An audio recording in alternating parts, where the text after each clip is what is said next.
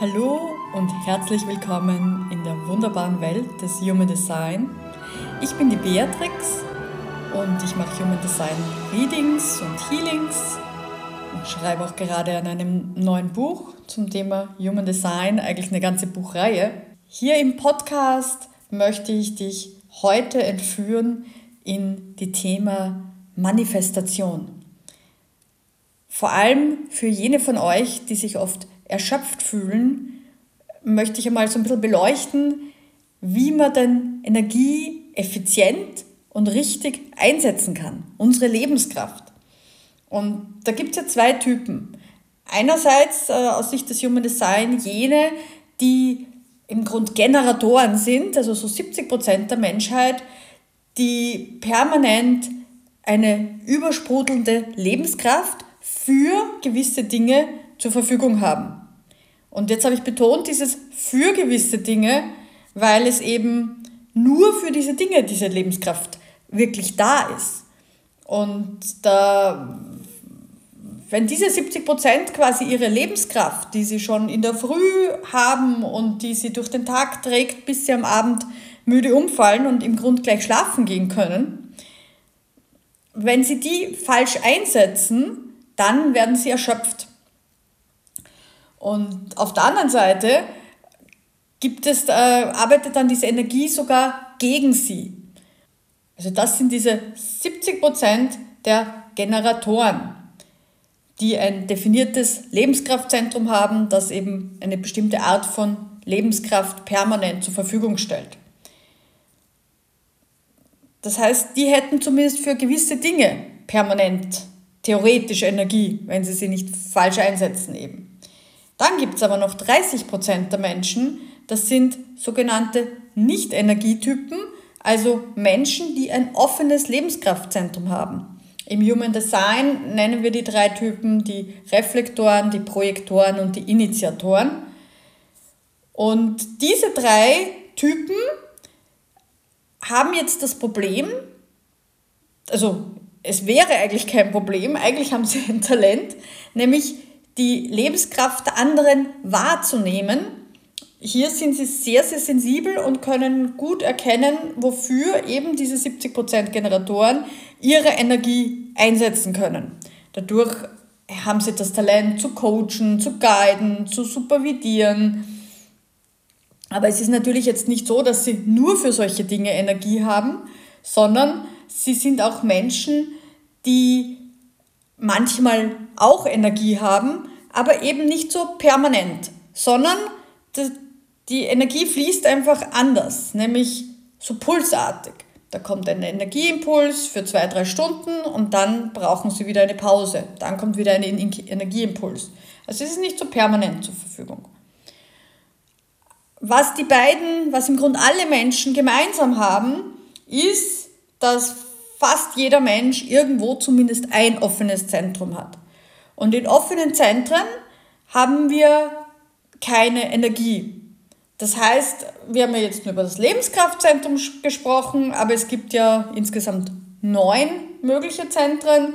Und jetzt kann es zwar sein, dass du in der Lebenskraft Energie hast, aber dafür zum Beispiel in deiner Emotionalkraft ganz offen bist. Oder in, deiner, in deinem Herz offen bist. Oder in deinem Kopf offen bist. Oder in der Intuition. Und egal, wo wir da jetzt offen sind, da sind wir jetzt sehr feinfühlig. Und in unserer Gesellschaft ist es jetzt sehr wichtig, dass wir Energie haben, weil wir dann sozusagen produktiv sein können aus Sicht der Gesellschaft. Und wenn wir keine Energie haben, dann sind wir unproduktiv und ja, im Endeffekt oft abgewertet als faul oder krank oder nicht wertvoll in jedem Fall, eine Belastung. Und das ist, weil die Gesellschaft Energie nicht richtig versteht, beziehungsweise dass es zwei Formen von Energie gibt. Das eine ist eben diese aktive Schaffenskraft, äh, diese yangige, ne, diese aktive, die ich gerade besprochen habe in der Lebenskraft. Und was aber kaum bekannt ist, dass die mindestens so effiziente Manifestationskraft im passiven Beobachten liegt. Dass wir uns zum Beispiel auch in der Geistheilung äh, zunutze machen. Und heute möchte ich euch da auf einen Ausflug in die Quantenphysik mitnehmen. Wir werden so ganz die Basics ganz einfach durchgehen, um ein bisschen ein Gefühl dafür zu bekommen, wie es denn jetzt sein kann, dass Beobachtung eine Realität schafft. Und dass ich allein durch Beobachtung, durch passives Sein eine Wirkung erzielen kann. Aus den östlichen Weisheitslehren ist zum Beispiel dieser Satz bekannt, in der Ruhe liegt die Kraft. Und in der Natur haben wir dieses Prinzip ja auch, dass zum Beispiel der Same der Pflanze der fällt in die dunkle Erde. Dort ruht er einmal im Dunklen, passiv. Und zum richtigen Zeitpunkt sprießt er dann und wächst zum Licht. Und beim Menschen ist das genau dasselbe. Auch der Same des Mannes gelangt in den dunklen Bauchraum in der Gebärmutter, wo es zur Befruchtung kommt und das Baby wächst in dieser dunklen Bauchhöhle heran und erblickt dann das Licht der Welt. Also diese Kraft aus dieser Stille, aus diesem Nichts, das finden wir in ganz vielen Orten und zum Beispiel sogar im Schöpfungsbericht der Bibel. Ich möchte kurz ein paar Zeilen aus dem ersten Buch Mose, aus der Genesis vorlesen. Hört es gleich so als Metapher das Ganze. Am Anfang schuf Gott Himmel und Erde. Die Erde war wüst und leer, und Finsternis lag auf der Tiefe, und der Geist Gottes schwebte über dem Wasser. Und Gott sprach, es werde Licht. Und es ward Licht. Und Gott sah, dass es gut war. Da schied Gott das Licht von der Finsternis und nannte das Licht Tag und die Finsternis Nacht. Da ward aus Abend und Morgen der erste Tag. Genau, und weiter geht's dann mit dem zweiten Tag, an dem er Land und von Meer trennte. Und am dritten Tag wurde dann auf dem Land die Pflanzen aus dem jungen Grün, formulierte da, äh, sprossen da eben die Pflanzen. Die Bibel ist ja mit ganz vielen Bildern versehen, die man eben aus energetischer Sicht deuten kann und dann kommt man da auf ganz tiefe Weisheiten. Zum Beispiel haben wir eben da hier, eben am Anfang war hier die Finsternis auch wieder. Also das Schwarze, das Yin, der Raum, das Passive. Und das ist immer so, das ist einfach das Lebensprinzip. Das Yin ist das Weibliche, das ist der Raum und das Yang ist das Männliche, das ist das Licht, das ist die Aktivität, das ist und daran entsteht dann auch Manifestation und Schöpferkraft und damit dann auch die Zeit. Das heißt, Yin ist der Raum, Yang ist die Zeit. Und Yang und Yin gibt es immer nur miteinander. Es gibt kein Yin ohne Yang. Und es gibt auch keinen Raum ohne Zeit. Da sprechen auch die Quantenphysiker zum Beispiel schon von der Raumzeit. Aber warum das so ist, das werden wir uns gleich weiter anschauen. An der Stelle ist noch interessant, dieses Yin und Yang, gemeinsam bilden sie das Dao. Ne? Das Dao ist die Alleinheit, also da besteht noch keine Trennung. Und dann kam im Gott, er trennte Licht von der Finsternis, trennte quasi das Dao auf in Yin und Yang sozusagen. Und das ist auch so, wenn man zum Beispiel in das alte Tibet schaut, die haben ein tiefes Verständnis darüber, über Leben und Tod. Da gibt es ein tolles Buch, das heißt das tibetische Buch vom Leben und Sterben. Und da wird erklärt, was passiert nach dem Tod und auch was passiert im Grunde bei der Geburt. Und aus energetischer Sicht ist dieses Dao eben so eine Alleinheit, die, die wird dann zuerst einmal in ein Yin und ein Yang, also schwarz und weiß. Ne? Das Yin ist schwarz, das Yang ist weiß, getrennt und dann haben wir mal die zwei Basischakren. Wir haben ein weißes Chakra und haben ein schwarzes Chakra. Und jetzt falten sich die weiteren Chakren weiter auf. Und auch das ist wieder in der Schöpfungsgeschichte so schön geschrieben. Also zuerst einmal haben wir da hier eben den ersten Tag und das erste Chakra, das jetzt weiter entsteht, ist das Bauchchakra. Das ist gelb, die Sonne, der Tag. Und im Weiteren schafft er eben dann die, es sprießt die grünen Pflanzen. Und das ist das Herzchakra, das grün ist. Also es falten sich dann nach und nach äh, von der Mitte ausgehend nach außen wieder die Chakren auf. Dann im Moment des Todes falten sie sich genauso wieder zusammen, bis zum Schluss nur noch Yin und Yang da ist und bis dann das Ganze wieder ins Dao übergeht. So, das war jetzt so ein kleiner Ausflug. Aber wir wollen uns hier jetzt damit beschäftigen, wie wir aus Gedankenkraft, aus Beobachtung manifestieren können. Und daher müssen wir zuerst einmal verstehen, was Materie überhaupt ist, weil das scheint so seltsam, dass wir wohin schauen und damit etwas bewirken können. Aber das ist nur deswegen, weil wir nicht verstehen, was Materie eigentlich ist.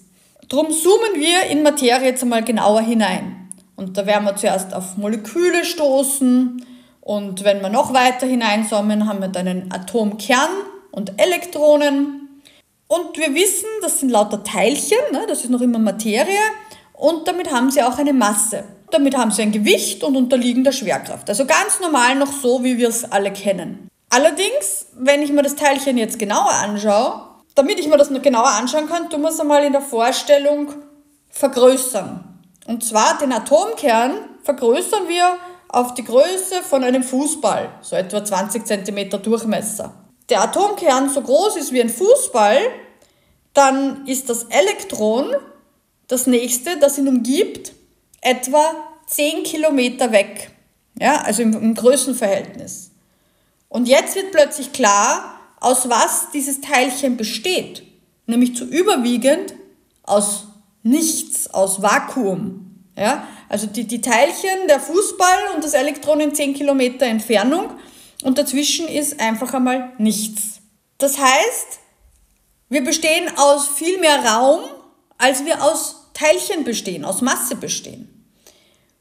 Man könnte sagen, wir bestehen zu 99 9999, das sind insgesamt noch 9 Neuner dahinter, Prozent aus, aus masselosen Raum, also aus Vakuum. Das heißt, wir bestehen nur zu 0,000000001 Prozent ja, aus dieser Masse.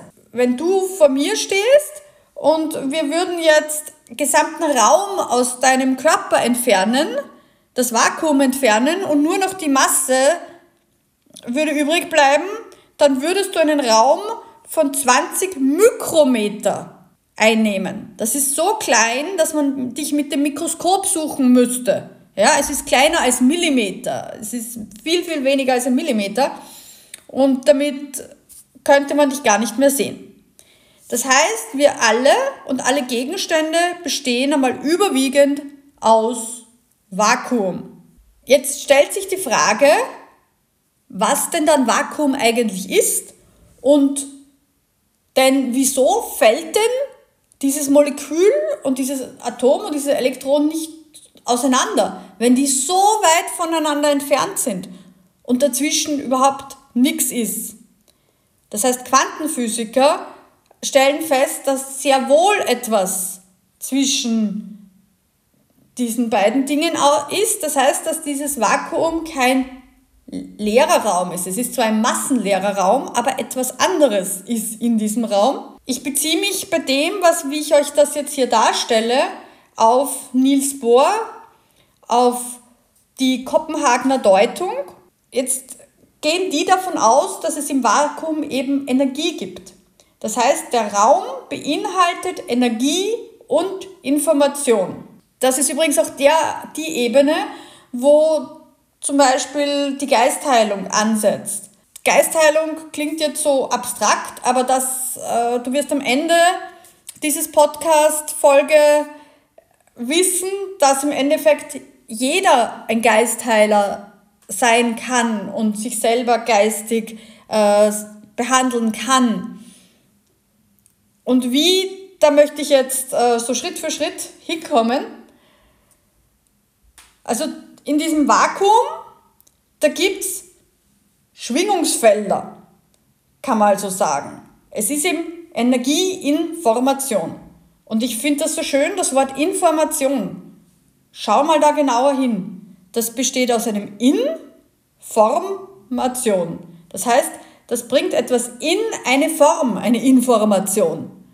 Und in dem Fall bringt es eben ein Schwingungsfeld. Es formt das Schwingungsfeld eben, wie es schwingt. Schnell, langsam und so weiter. Ja, es ist definiert die Eigenschaften dieses Schwingungsfeldes. Einen anderen Namen, den die Quantenphysiker diesem Raum gerne geben, ist das Meer aller Möglichkeiten. Das ist dir vielleicht ein bisschen eine Idee, wenn du schon von Schrödingers Katze gehört hast. Ne? Das ist dieses Ex Gedankenexperiment, wo ein Physiker eine Katze einsperrt in einen Koffer, glaube ich, und äh, jetzt philosophieren sie darüber, ob die Katze denn jetzt in diesem Koffer tot oder lebendig ist. Da kommt dann eben heraus, dass die Katze nicht entweder tot oder lebendig ist, so wie wir das jetzt verstehen würden, sondern solange wir es eben nicht wissen, ist sie eben gleichzeitig tot und lebendig. Also das ist dieses Meer aller Möglichkeiten. Sie kann sowohl tot als auch lebendig sein. Und erst in dem Moment, wo ich den Koffer aufmache und nachschaue, werde ich feststellen, ob sie jetzt tot oder lebendig ist. Das heißt, in dem Moment, äh, wo er den Koffer aufmacht, ist der Moment, wo Manifestation stattfindet, wo wir Realität erzeugen. Einfach, das Realität entsteht erst im Moment der Beobachtung. Ich möchte mal mit dir besprechen, was ist Realität? Und in der Realität gibt es zwei wichtige Punkte, was Realität ausmacht. Der eine Punkt sind Kräfte und der andere Punkt sind Zeit. Also sobald wir wo Kräfte wirken haben und Zeit haben, sprechen wir von Realität. Grundsätzlich einmal Realität ist etwas, das wir mit unseren Sinnen wahrnehmen können. Sehen, hören, schmecken. Das ist wahrscheinlich auch, wie du Realität einmal definiert hättest. Ne? Etwas, das wirklich existiert, würdest du wahrscheinlich sagen. Real ist, was du erfahren kannst, also zum Beispiel sehen, hören, schmecken, fühlen. Und es braucht eben zwei Dinge. Es braucht einerseits in der Realität eben die Kräfte und andererseits haben wir die Zeit gesagt. Kräfte sind eben jene Kräfte, die du eben auch mit den Sinnen wahrnehmen kannst. Andererseits haben wir hier den Faktor Zeit. Übrigens die Wahrnehmung der Sinne, das ist natürlich auch etwas, das du vielleicht nicht bewusst wahrnimmst, das du unbewusst wahrnimmst. Wir haben ja auch zum Beispiel viel mehr Sinne, als bekannt ist. Rudolf Steiner, dieser Anthroposoph, hat zwölf Sinne beschrieben. Und er beschreibt da eben auch feinstoffliche Sinne, die wir auch haben und haben müssen. Denn wenn wir sie nicht hätten, dann könnten wir unmöglich gewisse Dinge wahrnehmen. Ich umreiß ganz kurz diese zwölf Sinne. Also hören, sehen, schmecken, fühlen, tasten. Die sind natürlich bekannt, diese fünf Sinne. Wir haben dann noch die Schwerkraft, also den Lagesinn sozusagen. Wir haben den Temperatursinn. Wir haben den Gleichgewichtssinn im Innenohr. Das sind so die äh, ganz bekannten. Aber wir haben auch zum Beispiel einen Sinn, der, den wir Empathie nennen. Also das heißt, stell dir vor, du triffst jemanden anderen und du spürst, dass der traurig ist oder überhaupt deine eigene Traurigkeit. Wenn du Trauer wahrnehmen kannst, dann brauchst du dafür einen Sinn. Denn alles, was wir nicht wahrnehmen können, also alles, ja, alles, was wir wahrnehmen können, dafür braucht es auch einen Sinn. Denn wie, woher würden wir es sonst wissen? Ja, also das, es braucht immer einen Sinn, weil was ist ein Sinn? Einfach schon wieder vom Wort her. Ein Sinn ist letztlich etwas, was einer Energieinformation, weil nichts anderes ist ein Licht oder ein Druck oder ähm, irgendeine Kraft, ja, also der Sinn und Bedeutung zu geben. Das mache ich mit einem Sinn.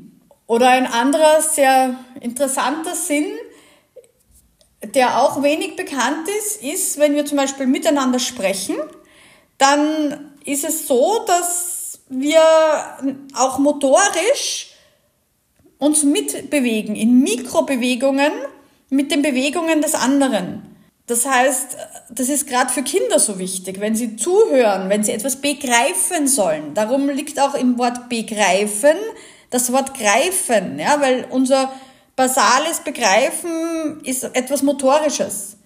Das heißt, wir nehmen das nicht nur akustisch auf, was wir hören, sondern wir nehmen vom Sprecher auch die muskulären Anspannungen, diese gesamte Feinmotorik unbewusst wahr und übertragen sie eben sogar auf unseren eigenen Körper.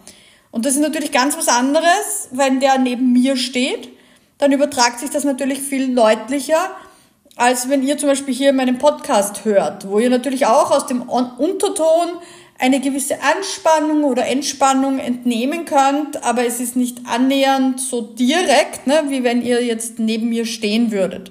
Rudolf Steiner hat diesem Sinn den Namen Sprachsinn gegeben. Bekannt ist auch der Lebenssinn, wie er ihn bezeichnet hat. Wir nennen ihn auch so Viszerorezeption. Also es geht darum, den Schmerz und Hunger und Durst und diese ganzen Eingeweide Wahrnehmungen, die wir haben. Was es auch gibt, ist so ein, er nennt das Gedankensinn. Ihr kennt das vielleicht, dass man so, der eine sagt gar nichts und der andere weiß trotzdem sofort, was er denkt. Und dieses grundsätzliche so auf einer Wellenlänge sein, das hat man mit manchen Menschen, mit anderen nicht. Aber allein, dass ich wahrnehmen kann, dass ich das schon einmal erlebt habe, braucht einen Sinn. Und das wäre eben dieser Gedankensinn. Genau, also da haben wir mal diese zwölf Sinne, mit denen ich diese Dinge wahrnehmen kann. Und wir haben jetzt äh, bei der Frage, was ist Realität, eben diese Kräfte uns angeschaut. Also jeder Reiz ist, hat im Grunde, es muss ja eine Energie drin sein, es muss eine Kraft drin sein. Egal, ob ich was spreche, dann habe ich hier einen Ton, der eine, einen Schall, ne, der einen Schalldruck hat, der eine Kraft hat. Oder ich habe ein Licht, dann ist das eben die Lichtkraft. Oder Gefühle haben eben auch eine Kraft. Das ist viel weniger bekannt. Also Wut, also dass Wut eine Kraft hat. Äh, Wut kann jemanden anderen dazu bringen, wegzugehen. Und Wut kann was bewirken. Also muss es natürlich auch eine Kraft haben. Und die Liebe zum Beispiel, die, die verbindet. Ja? Während die Wut eher wegschiebt, ist die Liebe eine verbindende Kraft. Und so hat jedes Gefühl auch eine genaue Kraft, die damit verbunden ist. Und unser Problem ist, dass wir ganz oft diese Kräfte falsch einsetzen, weil sie uns teilweise überhaupt nicht bewusst ist, dass wir sie falsch einsetzen. Also zum Beispiel, wenn gerade etwas passiert ist, weiß nicht, der Blumentopf ist runtergefallen und jetzt haben wir da überall Mist und Scherben, dann kann ich extrem wütend werden darüber. Doch Wut ist eine Kraft, die etwas wegschiebt. Jetzt ist das aber schon passiert. Also es gibt hier nichts mehr wegzuschieben. Weil darum bringt es auch nichts, sich drüber zu ärgern. Weil Wut ist eine Kraft, die ich kreativ, konstruktiv, in Tatendrang äh, einsetzen kann, um etwas zu verändern. Ich kann zum Beispiel dafür sorgen, dass äh, mit dieser Energie, die mir jetzt zur Verfügung steht, vielleicht in Form von Adrenalin oder so, ja, dass äh, ich alle anderen Blumentöpfe so hinstelle, dass die nicht mehr umfliegen wenn der nächste Windstoß kommt oder so. Aber das wäre viel sinnvoller, als mich über diesen einen Blumentopf und die Scherben zu ärgern, wo ich eben was mit Wut überhaupt nichts bewirken kann, außer vielleicht noch wen anderen anzustecken mit meiner Wut. Ja? Also hier haben wir Kräfte. Und das andere, was wir für die Realität brauchen, ist eben Zeit. Und Zeit können wir nicht direkt wahrnehmen. Dafür haben wir jetzt keinen Sinn. Wobei auch das relativ ist. Also Zeit ist ja überhaupt was sehr Relatives. Also Zeit können wir vor allem nicht messen. Wir können sie nur anhand der Beobachtung messen. Also sprich auch das Zeitsinn. Es ist alles so relativ. Wenn sich in der Uhr die Zahnräder bewegen und damit dann die Zeiger bewegen, dann hat sich hier was bewegt und damit verändert und die Zeiger stehen dann woanders. Und anhand von dem kann ich jetzt sagen, wie viel Zeit vergangen ist. Aber eigentlich habe ich nicht die Zeit direkt gemessen, sondern ich habe nur gemessen, wie viele Millimeter oder Einheiten oder was auch immer sich die Uhrzeiger bewegt haben. Und ihr kennt das, wenn man zum Beispiel eingeschlafen ist und wieder aufwacht, dann kann man nicht sagen, wie viel Zeit vergangen ist. Weil man keine Veränderung feststellen kann, weil das eben nur an dieser Veränderung gemessen werden und beobachtet werden kann. Selbst Atomuhren zum Beispiel funktionieren durch radioaktiven Zerfall. Da wird halt dann gezählt, gemessen, also wie viel radioaktiv zerfallen ist. Und anhand von dem kann man dann feststellen, wie viel Zeit vergangen ist. Aber eigentlich war es wieder nur eine Veränderung, die man gemessen hat und nicht die Zeit selbst. Das heißt, Zeit ist ja immer an Veränderung und Bewegung gekoppelt. Und dass Zeit relativ ist, das, also dazu gibt es interessante Zwillingsexperimente oder auch teilweise Gedankenexperimente. Also Gedankenexperiment wäre zum Beispiel, wir würden einen Zwilling in den Weltraum schicken und der reist da extrem schnell hin und wieder zurück. Und wenn er zurückkommt, ist er nicht mehr so alt, also sind die beiden Zwillinge plötzlich verschieden alt. Weil einfach, äh, wenn man sich schnell durch den Raum bewegt, die Alterung sich verändert im Vergleich zu, wenn man hier auf der Erde steht oder sich eben nicht bewegt. Aber um wieder auf diese Realität, was ist Realität, zurückzukommen, jetzt stellt euch vor, wir verwenden ein Messgerät, weil um das geht's immer, um diesen Beobachter. Ja, oder das kann eben auch der Geistheiler sein. Aber es muss immer irgendwas so quasi gemessen, wahrgenommen werden. Und in dem Moment, wo ich etwas beobachte, wird Energie übertragen. Und dadurch entsteht eine Kraft. Und jetzt ist etwas vorhanden. Und jetzt gibt's Realität, weil es jetzt eine Veränderung gibt. Ja, und damit jetzt auch entsteht sofort mit der Realität eben auch die Zeit. Ja, weil sobald sich was verändert, habe ich Zeit. Das heißt, was man hier sagen kann, ist, dass Kräfte entstehen immer an Massen und Zeit entsteht immer an Massen. Also wenn ich ein Teilchen habe, nur dort, wo ich, wo ich ein Teilchen habe, kann es auch Zeit geben, kann es auch Kräfte geben. Im Vakuum gibt es also zwar Energie, aber keine Kräfte, keine Zeit. Es gibt so quasi, dort ist das Meer aller Möglichkeiten ist im Vakuum. Und erst eine Kraft und eine Zeitoperation gemeinsam ergeben Realität. Und jetzt kommen wir zu dem ganz wichtigen, spannenden Punkt von dem Ganzen. Nämlich, jetzt haben wir also auf der einen Seite dieses Vakuum, diesen riesigen Raum mit dem Meer aller Möglichkeiten, der natürlich auch unendlich groß ist, uns alle durchdringt und überall gleichzeitig ist, ja, dieser unbegrenzte Raum. Und auf der anderen Seite haben wir die Realität mit ihrer Kraft und ihrer Zeitoperation, also die Teilchen sozusagen. Ja? Und wer entscheidet jetzt, was aus dem großen Raum der Meer aller Möglichkeiten real wird. Es gibt so viele Möglichkeiten. Was wird, was wird manifestiert, was wird real und welche anderen Möglichkeiten werden eben nicht real. Und hier wieder, wir sind noch immer bei der Kopenhagener Deutung von Niels Bohr und Heisenberg, die sagen Folgendes dazu. Entscheiden was aus diesem Raum der Energieinformation real wird, kann jedes Lebewesen, das mit Bewusstheit und Sinn also mit Bewusstheit Sinn und Bedeutung gibt. Also jedes Lebewesen kann manifestieren, was es kann manifestieren, es kann gar nicht nicht manifestieren, es manifestiert permanent, weil es Dingen Sinn und Bedeutung gibt, weil du kannst gar nicht nicht etwas Sinn und Bedeutung geben. In dem Moment, wo du etwas hörst, einen Klang, einen Ton, irgendetwas, inter interpretierst du das und gibst dem eben Sinn und Bedeutung oder du empfindest ein Gefühl und durch das Gefühl gibst du dem Sinn und Bedeutung.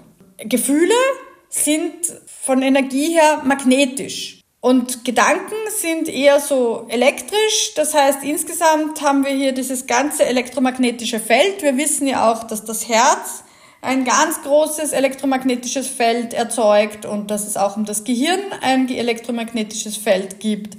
Und mit Gefühlen eben geben wir Sinn und Bedeutung.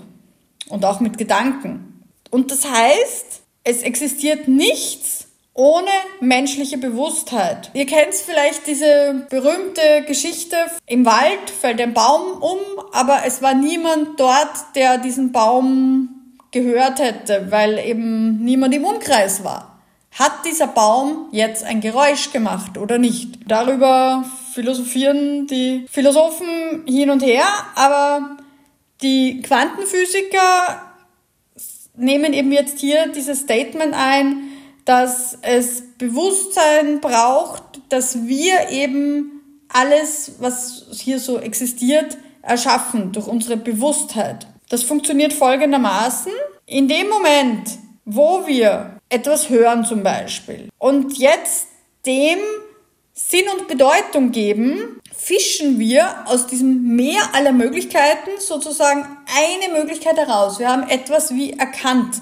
Und in dem Moment kollabieren diese weiteren Möglichkeiten zu einem Teilchen, zu Realität. Und jetzt kommt es eben zur Kraftübertragung und ist jetzt messbar. Und das ist genau das, was wir zum Beispiel in der Geistheilung tatsächlich machen denke mir, ich wünsche mir einen Föhn und ich denke an einen Föhn und der Föhn mal materialisiert sich vor mir. Weil das ist nämlich genau der Grund, über das muss man dann nämlich auch noch sprechen. Wenn Manifestation rein durch Gedankenkraft funktioniert, wieso kann ich mir dann nicht plötzlich alles so manifestieren, wie ich möchte?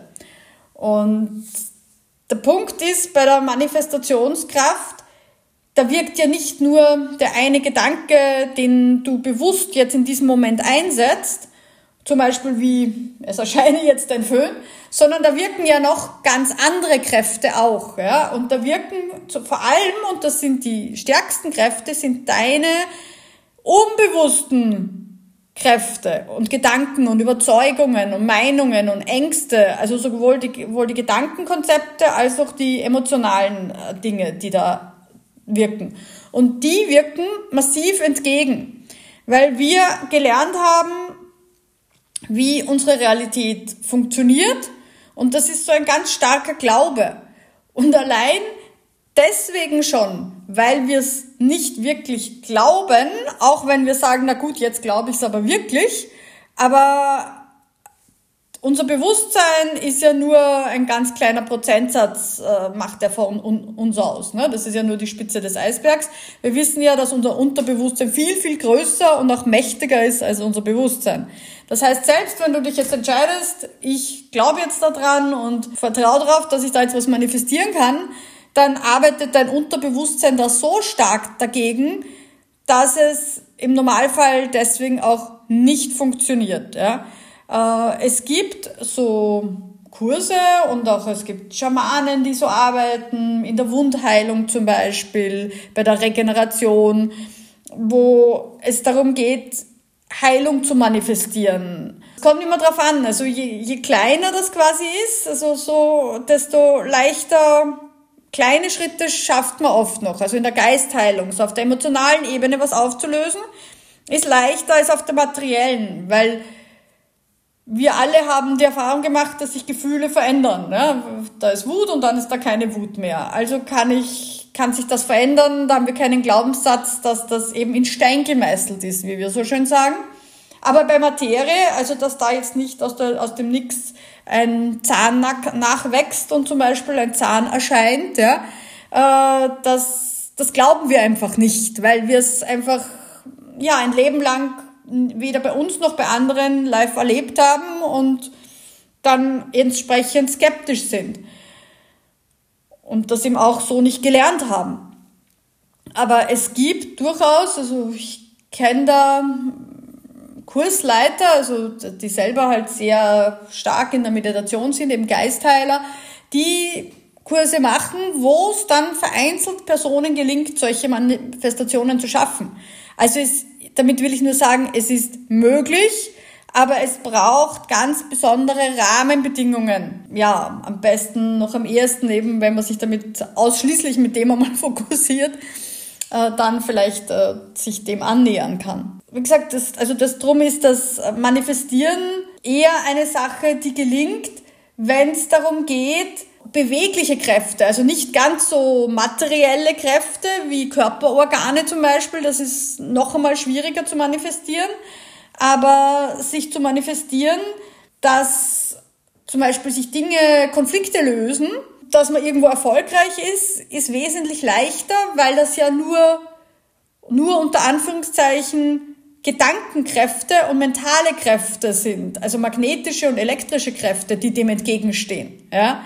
Äh, und da hier muss man im Grund, und jetzt werde ich euch gleich erklären, wie, das ist nämlich auch wieder interessant, dass tatsächlich wir mit dem Geist auf diese Gefühle und Gedanken direkt einwirken können. Und zwar können wir, also soweit ist die, die Quantenphysik, was sie beobachten konnte, ist, ihr habt es vielleicht schon von dem Thema Verschränkung gehört, dass eben Dinge miteinander verstrengt sind. Und jetzt wollen wir uns anschauen, du kennst vielleicht dieses Phänomen, wenn du fühlst, was jemand anderer fühlt, obwohl dieser zum Beispiel sehr weit weg ist und du vielleicht zu ihm nicht einmal direkt Kontakt hast. Also das ist äh, ganz intensiv, wenn man mit unseren Kindern, unserem Partner, also irgendwer, der uns sehr nahe steht, da kann es wirklich passieren, wenn der zum Beispiel einen Unfall hat, dass wir plötzlich auch etwas spüren, obwohl wir zu Hause sitzen und Zeitung lesen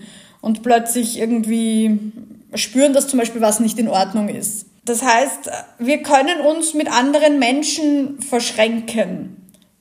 Wissenschaftler haben das schon überprüft und im Grund bekannt ist uns das ja schon lang. Zum Beispiel aus dem NLP, dem neurolinguistischen Programmieren, da kennt man dieses Pacing und Leading. Also da kennt man, das ist so diese ganz oberflächliche Form davon. Das wäre so der erste Schritt dahin. Ja, das ist noch nicht so richtig tief verschränkt. Naja, äh, kommt drauf an, kann schon sein. Und zwar, indem man sich, also Pacing bedeutet, dass man sich mal auf den anderen einstimmt, einschwingt. Drum sagen wir das auch. Schaut mal, was wir verwenden schon das Wort Stimme und Schwingung, ja, weil die Wahr, also die Weisheit der Sprache verrät uns oft ganz viel über, wie die Dinge funktionieren, ohne dass es uns bewusst ist, dass es wirklich so wörtlich so ist. Ja? Und wenn wir uns eben jetzt von der Wellenlänge her auf den anderen einschwingen und wir meditieren miteinander, dann fangen sich unsere Gehirne an zu verschränken. Und dann beginnt das, dass beide das gleiche fühlen und das gleiche denken. Das, also das ist so, ihr kennt das vielleicht, der eine fängt an einen Satz und der andere kann ihn beenden. Ganz leicht. Und das ist ganz witzig. Ich habe gestern mit meinem Sohn ein, so ein Spiel gemacht, wo man Worte erraten muss. Er hat nur fünf äh, Striche gemacht und hat gesagt, ich soll erraten, um was es geht. Ja, und er hat nur dann zwei E's hinten gemacht. Naja, sofort war klar, es ging um Schnee. Denn, ja, und, und er hat dann einen ganzen Satz gemacht. Und ich habe allein anhand der Buchstabenanzahl sofort gesehen, welcher Satz gemeint ist. Ja, das ist, weil ich natürlich auf ihn sehr, sehr tief eingeschwungen bin. Als Mutter ist es das ein ganz normaler und oft Dauerzustand. Je kleiner das Kind ist, ne, desto mehr ist man dann auch wirklich mit dem verbunden und das kann eben je nachdem, wenn man eben, ich meditiere ja auch sehr viel, also in der Meditation findet da eben eine tatsächliche Verschränkung auch statt. Und was jetzt in der Verschränkung passieren kann, ist, dass sich der Spin der Elektronen und der Atomkerne kann man dadurch verändern. Okay, was ist mal überhaupt ein Spin? Ein Spin ist aus dem Englischen bedeutet Dralldrehung. Es ist im Endeffekt eine quantenmechanische Eigenschaft äh, von Elementarteilchen generell. Man hatte so diese klassische Vorstellung vielleicht, dass, äh, dass es da um sich um eine Drehung geht, um eine Rotation, die ist falsch, ja. Aber äh, es hilft vielleicht dabei, sich das Ganze jetzt vorzustellen. Also es ist einfach eine Eigenschaft von so einem Elementarteilchen, dieser Spin. Der Punkt ist jetzt, dass ich allein mit meinem Geist diesen Spin verändern kann. Und sie haben da interessante Experimente gemacht.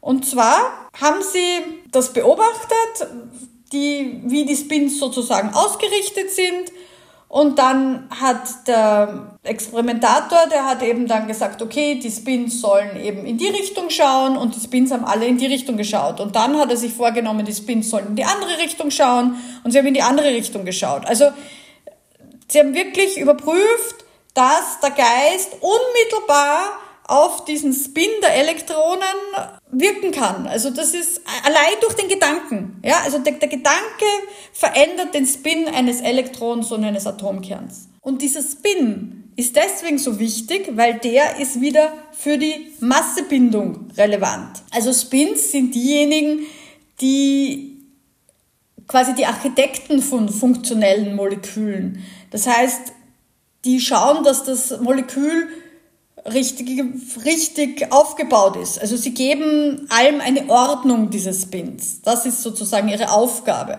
Und wenn ich durch Bewusstsein den Spin verändern kann, dann bedeutet das, dass der Gedanke alleine genügt, um Materie zu beeinflussen und damit auch um Gesundheit und Krankheit zu beeinflussen. Es gibt dann noch ein nettes Experiment von der University of Texas wo sie eine Wasserflasche hergenommen haben und hier die Wassermoleküle da drin miteinander alle also verschränkt haben. Und dann haben sie dieses verschränkte Wasser auf zwei Behälter aufgeteilt. Und dann hatten sie zwei Personen. Person 1 trinkt jetzt den ersten Behälter und das Ganze hat in Los Angeles stattgefunden. Und nachdem er den Behälter getrunken hat mit dem verschränkten Wasser, flog diese Person 1 nach Peking. Der Belter 2, der wurde nun in Los Angeles mit einer Droge verschränkt und äh, wurde der Person 2 zu trinken gegeben. Während die Person 1, ne, die war jetzt in Peking und die Person 2 war in Los Angeles und trank dort den Behälter 2, der eben mit dieser Droge versetzt war. Und im selben Moment, wo Person 2 in Los Angeles das getrunken hat, hat auch die Person 1 in Peking die Wirkung dieser Droge bemerkt, unmittelbar, obwohl in seinem Behälter gar keine war. Also diese Übertragung ist auch von uns sozusagen wahrnehmbar. Also das ist nicht nur irgendwie weit tief in der Physik, äh, in der Quantenphysik, sondern das ist unmittelbar der also so stark, dass es eben auf den Körper dann auch wirkt. Ein anderes spannendes Experiment aus einem Vortrag äh, von Max Planck im Jahr 1944. Ihr seht schon, wie alt dieses Wissen im Endeffekt ist. Und äh, sehr interessant, dass es so lange braucht, um tatsächlich in unsere Köpfe und unsere Schulen zu kommen. Hat er da folgendes Experiment gemacht. Zwei Gehirne von zwei Probanden wurden durch eine gemeinsame Meditation miteinander verschränkt. Eben, so einfach ist dieses Verschränken. Ja? Also man braucht unter Anführungszeichen hier nur miteinander meditieren, im, also räumlich, ne, im selben Raum und gemeinsam. Und danach wurden diese zwei Probanden in drei Meter voneinander getrennten Faradayschen Käfigen untergebracht. Ne? Also sie wurden voneinander getrennt, sodass sie sich nicht sehen konnten und ein Faraday'scher Käfig, eben damit sie auch aus energetischer Sicht voneinander wirklich getrennt sind. Ne? Das ähm, da hier ja und dann wurde dem Probanden Nummer eins ein Licht ins Auge gestrahlt. Und wie das so ist, gab es eine Reaktion im Sehzentrum. Ne? Das, das hat natürlich darauf reagiert äh, und hat entsprechend Potenziale geliefert, die wurden dann gemessen. Und das Interessante war, dass man der Person 2 hat man kein Licht ins Auge geleuchtet, die ist einfach nur so da gesessen.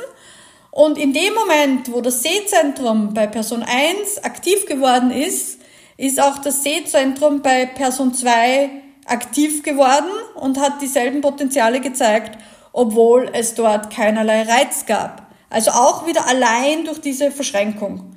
Das heißt, hier können wir sehen, dass es tatsächlich so ist, dass zwei Personen, die miteinander verschränkt sind, miteinander verbunden sind, ja, dieselben Dinge empfinden, die aber nur einem davon wirklich äh, gehören sozusagen, also denen nur einer davon direkt ausgesetzt ist und der andere spürt das nur aufgrund dieser Übertragung. Und hier spielt eben Distanz überhaupt keine Rolle, weswegen auch Fernheilungen und solche Dinge gut funktionieren und wir eben auch mit unseren Lieben permanent in Kontakt sind, egal wo sie sich befinden. Schließt daraus, dass Geist Materie schafft. Und jetzt kommen wir zu der ganz praktischen Anwendung von dem Ganzen, nämlich wie eben jetzt Manifestation durch Beobachtung funktioniert und da gibt's mehrere Ebenen oder mehrere Vorteile von diesem Beobachten. Und die erste ist mal, dass ich einfach zuhöre und nichts tue. Und was passiert, wenn ich zuhöre? Indem ich jetzt eben diesen Beobachter spiele, bekommen die Gefühle des anderen, dem ich jetzt zuhöre, Raum aber nicht recht. Warum? Weil jetzt sind da diese ganzen Gefühle. Und die haben wir ja jetzt gesagt, die haben eine Kraft. Und das Problem ist an Gefühlen, die müssen ausgedrückt werden, die müssen gesehen werden, die müssen beobachtet werden. In dem Moment, wo ein negatives Gefühl sich ausgedrückt hat, löst es sich auf. Das heißt, das bleibt nur so lang in mir aktiv, bis es gesehen wurde. Das reicht schon. Es braucht gar nicht mehr. Es braucht einfach nur gesehen werden. Diese Gefühle sind einfach nur wie Botschafter, also eine Kraft, quasi, die einfach nur sich ausdrücken möchte und in dem Moment, wo dieses Ausgedruck, dieser Ausdruck beobachtet wurde, registriert wurde, ist die Existenzberechtigung dieser, dieses Gefühls verflogen und es verschwindet. Und genauso ist das auch mit Angst und so weiter. Das, die Frage ist jetzt, naja, wieso kommt dann immer neue Wut nach oder immer neue Angst? Und genau das ist es. Also die Wut, die ist dann weg, die gesehen wurde. Nur jetzt kann es sein, dass eben neue Wut nachproduziert wird. Und dann oder auch nicht, ne? das kommt immer drauf an. Aber wie entsteht neue Wut? Die entsteht durch Gedankenkraft, indem ich wieder dem Recht gebe, über was ich mich ärgere. Zum Beispiel eben über diesen zerbrochenen Blumentopf. Ja? Dann, wenn ich mich darüber noch immer ärgere, weil ich es nicht loslasse, den Gedanken und mich damit identifiziere, dann lade ich das ständig mit neuer Energie auf. Energie folgt der Aufmerksamkeit und Aufmerksamkeit wiederum lenkt die Energie.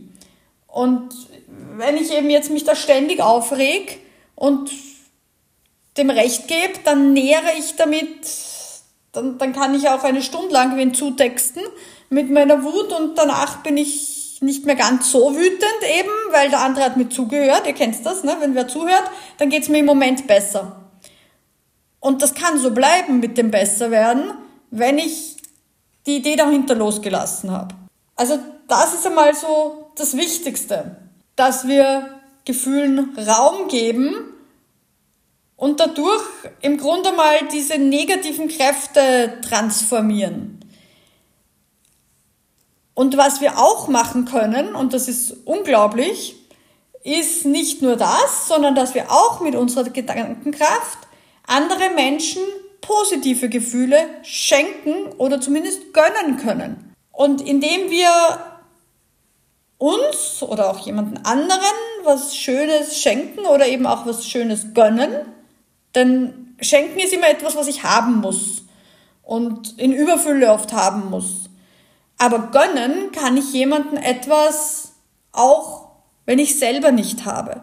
Und so ist es oft möglich, da hier, wo wir alle blockiert sind mit Glaubenssätzen, dann trotzdem dafür sorgen, dass wir es alle bekommen.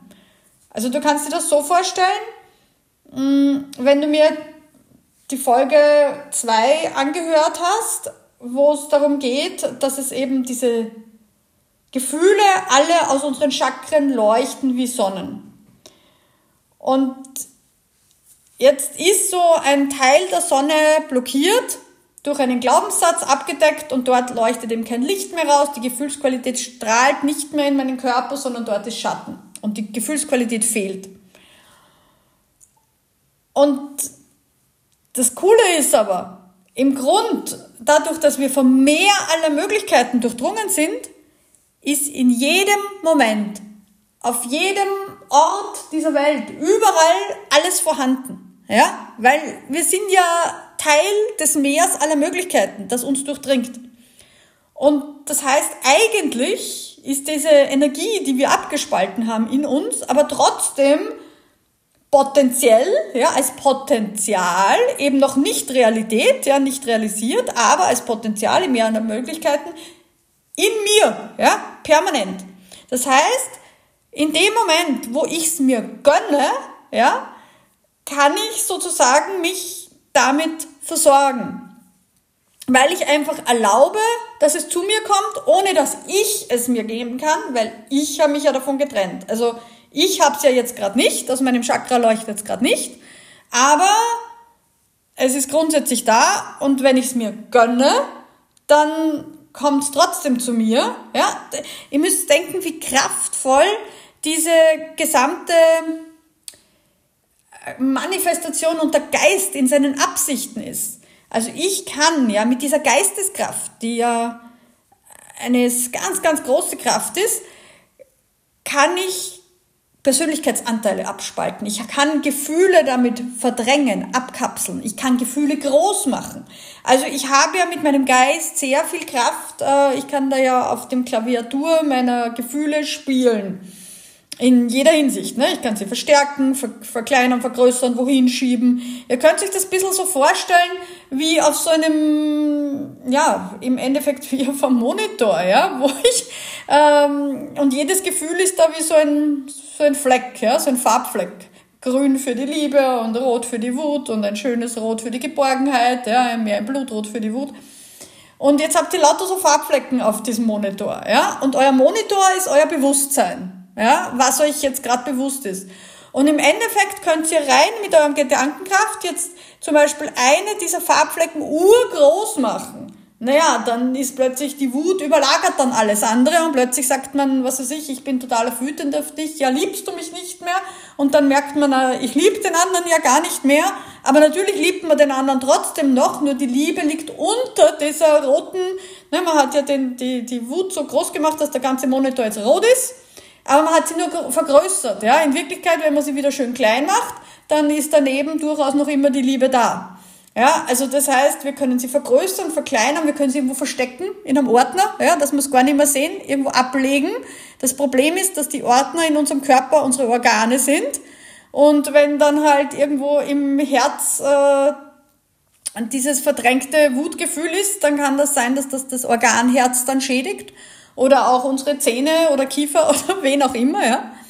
Äh, das heißt, wir müssen einfach schauen, dass wir da hier, äh, wo wir unsere Energie hinlenken, wo wir unsere Aufmerksamkeit hinlenken. Also mit dem Geist können wir alle Gefühle, die da sind, steuern.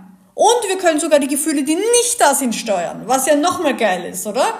Das heißt, wir können uns alles gönnen, über was wir im Moment nicht verfügen. Wir müssen nur entscheiden, es uns zu gönnen. Das bedeutet, dass wir alle, indem wir unsere Gefühle beobachten, können wir sie vergrößern, verkleinern, je nachdem, wie wir sie brauchen, können ihnen eben Raum geben, sodass sie sich auflösen, können uns die Gefühle gönnen, die wir nicht haben, sodass wir uns besser fühlen. Und dort, wo wir jetzt zum Beispiel eben unsere offenen Zentren haben, da sind wir besonders sensibel, können besonders gut wahrnehmen, besonders gut beobachten. Und es wird uns vielleicht auch leichter bewusst. Jedenfalls, hier sind wir besonders mächtig zu manifestieren. Das Nichtstun hat natürlich noch andere Vorteile, also dieses Beobachten. Nämlich einerseits kommt es immer zu einer Mustererkennung, wenn ich was beobachte was dann hilfreich sein kann, Dinge effizienter zu machen, besser zu machen, eben Ratschläge zu geben. Allerdings immer darauf achten, eben nur Ratschläge dort zu geben, wo sie auch erbeten wurden und nicht, wenn sie nicht erbeten wurden. Davon können viele ein Lied singen, die es gut mit der Welt meinen und dann oft zurückgewiesen werden mit ihrem guten Rat. Ein weiterer Vorteil von Nichtstun ist, dass hier ja niemals nichts passiert. Ganz im Gegenteil, im Nichtstun werden eben Kräfte verarbeitet. Also wir haben ja gerade gesagt, in diesem Meer aller Möglichkeiten, da passiert ja ganz viel, da ist ja ganz viel. Und Gefühle verarbeiten sich in passiven Ruhen, ja, und dann kann es nämlich auch zu diesen Geistesblitzen kommen. Zum Beispiel auch wie beim Spazierengehen oder beim irgendwo warten, wo man glaubt, man verbringt so sinnlos Zeit. Und weil man glaubt, dass das so sinnlos ist, greift man dann gern zum Handy und lenkt sich irgendwie ab, macht wieder irgendwas, weil und nichts tun kann ich, bin ich tot. Diese Idee ist immer so dieses Glauben, dass wenn ich nichts tue, dass dann auch nichts geschieht und dass mich dann auch nichts weiterbringt. Aber wir wissen es ja zum Beispiel aus dem Training, wenn ich äh, schlaf, dann ist das total wichtig für den Muskelaufbau und wenn ich nicht schlafe, dann funktioniert das auch mit dem Muskelaufbau schlechter. Also dass Schlaf grundsätzlich die wichtigste Medizin und Regenerationskraft ist für den Körper, das ist schon sehr weit bekannt. Und auch, dass die Psyche eben Regeneration und emotionale Verarbeitung im Schlaf braucht. Aber es ist eben nicht nur der Schlaf, sondern es ist einfach auch dieses einfach nichts tun oder ja, aus dem Fenster schauen, spazieren gehen, in der Natur sein. Also es muss ja auch nicht immer gleich meditieren oder so sein, das ist natürlich auch ganz toll. Aber jede Form von zur Ruhe kommen ist ganz, ganz wichtig, weil eben Yin und Yang einen Ausgleich brauchen und unser Leben meistens viel zu aktiv, viel zu jangig ist. Das heißt, auch dahingehend ist dieses Manifestieren, wenn ich nichts tue, lösen sich dadurch Konflikte ganz von selbst auf. Manche Menschen tendieren generell dazu, Probleme auszusitzen und natürlich gibt's dann Dinge, die sich nicht aussitzen lassen und die vielleicht auch besser anders gehandelt werden. Ich will das jetzt nicht pauschal sagen, aber grundsätzlich gibt es viele Menschen, die viel zu rasch eine Handlung setzen, glauben, etwas tun zu müssen, um ein Problem zu lösen. Und ob ich etwas tun muss und wann ich etwas tun muss, daher kannst du wieder so deine innere Autorität, deine innere Weisheit befragen, die ich auch schon in früheren Podcasts ein bisschen angesprochen habe. Ich werde eben eine eigenen äh, Folge zum Thema Entscheidungen fällen machen, wo du dann fühlen kannst, so quasi, wann spüre ich, wann ist jetzt der richtige Zeitpunkt, etwas zu tun. Aber heute möchte ich dich einmal dafür stark machen, dass eben in diesem Nichtstun und schon einmal einfach in dem passiven Nichtstun schon viel Kraft liegt und wenn du dann das auch noch nutzt, um Dinge zu beobachten, also Bewusstheit hineinzubringen. Schaust, was passiert hier, was wird gebraucht, wo sind die Bedürfnisse, was für Gefühle sind hier. Also gerade im sozialen und psychologischen Bereich. Wenn du am Ende irgendwo bist mit deiner Weisheit, dann fang an, mit deinem Herzen die Situationen zu beobachten. Ohne die Absicht, schon wieder etwas ändern zu wollen sondern nur einmal, um dich ganz tief ihnen zu öffnen, sie ganz tief zu verstehen. Und allein indem du sie auf diese Art beobachtet hast, wird eben genau das passieren, dass sie sich schon dadurch verändern. Und möglicherweise dann gar keine andere Handlung mehr notwendig ist. Und zwar auf eine ganz wundersame Weise, mit der man gar nicht gerechnet hat. Last but not least ist ja auch dieses Nichtstun für uns grundsätzlich etwas so Wertvolles, wenn wir aus Sicht des Human Design erkennen, dass wir im Grund der Passagier unseres Lebens sind. Ich habe da hier auch schon skizziert in einer Folge, also der Körper ist unser Fahrzeug und dann haben wir da auch einen Fahrer, aber der Fahrer sind nicht wir. Wir glauben immer, wir sind der Fahrer des, des Körpers, des Fahrzeugs. Aber sind wir nicht. Wir sind der Beifahrer. Und wir können im Endeffekt gar nicht auf die Art Einfluss nehmen, wie wir denken. Wir nehmen Einfluss, aber ganz anders. Also unser, unser mächtigster Einfluss ist dieses Manifestation durch Beobachtung. Weil der Fahrer entscheidet nach ja, ganz äh, fraktalen Linien und ganz äh, speziellen äh, Dingen, die wir uns quasi für diese Inkarnation ausgesucht haben, was uns passiert. Wir haben Meilensteine, welchen Personen wir begegnen. Also gewisse Meilensteine sind festgelegt und wir können als Beifahrer diese Hauptroute auch nicht verändern. Was wir machen können, ist die Gefühle und diese Erlebnisse, die wir da haben, entweder uns dagegen zu wehren, im Widerstand dagegen zu sein oder möglichst unbewusst zu sein, oder, also es kommt eher nur darauf an, wie wir die Dinge, aus welcher Perspektive wir die Dinge betrachten. Ob wir es aus der Ego-Perspektive und ablehnend und kontrollierend wollend betrachten, dann ist das so, als würden wir versuchen, dem Fahrer ins Lenkrad zu greifen und ja, versuchen ihn zu stören, mehr oder weniger. Und das Problem ist, dass, dass dann das Fahrzeug leidet, nämlich unser Körper.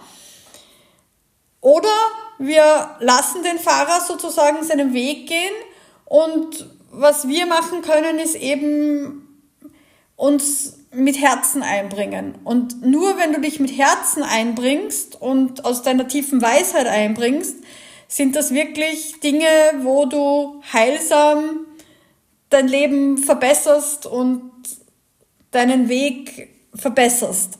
Zum Abschluss möchte ich dir noch von einem Experiment erzählen, das noch einmal diese hohe Relevanz zeigt von deinen Gedanken, was du den ganzen Tag denkst und fühlst. Zum Beispiel sagt man bei Demenz, glaubt man, dass diese Plaque einen großen Einfluss nehmen.